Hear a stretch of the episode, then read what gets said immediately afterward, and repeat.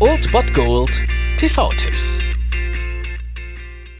Tagesacht und moin, hier ist wieder euer Filmkonsigliere Margie und wenn ihr auf Fremdschämen TV von RTL verzichten könnt, aber mal wieder Bock auf einen anständigen Film habt, dann hab ich vielleicht genau das Richtige für euch, denn hier kommt mein Filmtipp des Tages.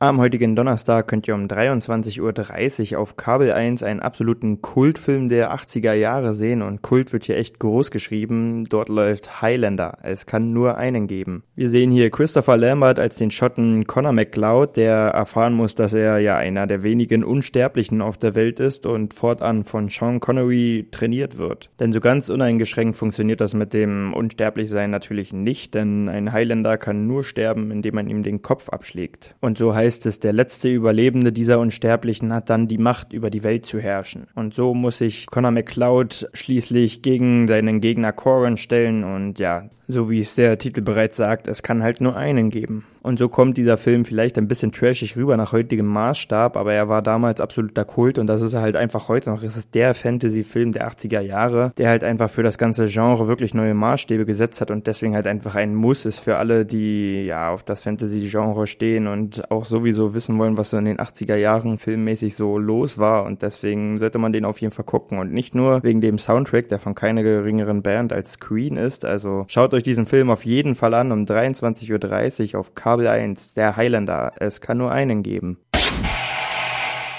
Das war es dann wieder von meiner Seite. Ihr habt wieder die Wahl zwischen Filmriss und Filmtipp und ansonsten hören wir uns morgen wieder 13 und 19 Uhr oder on demand auf Ernst FM. Da gibt's auch einen Trailer für euch und ich bin dann mal weg. Macht es gut, Freunde der Sonne.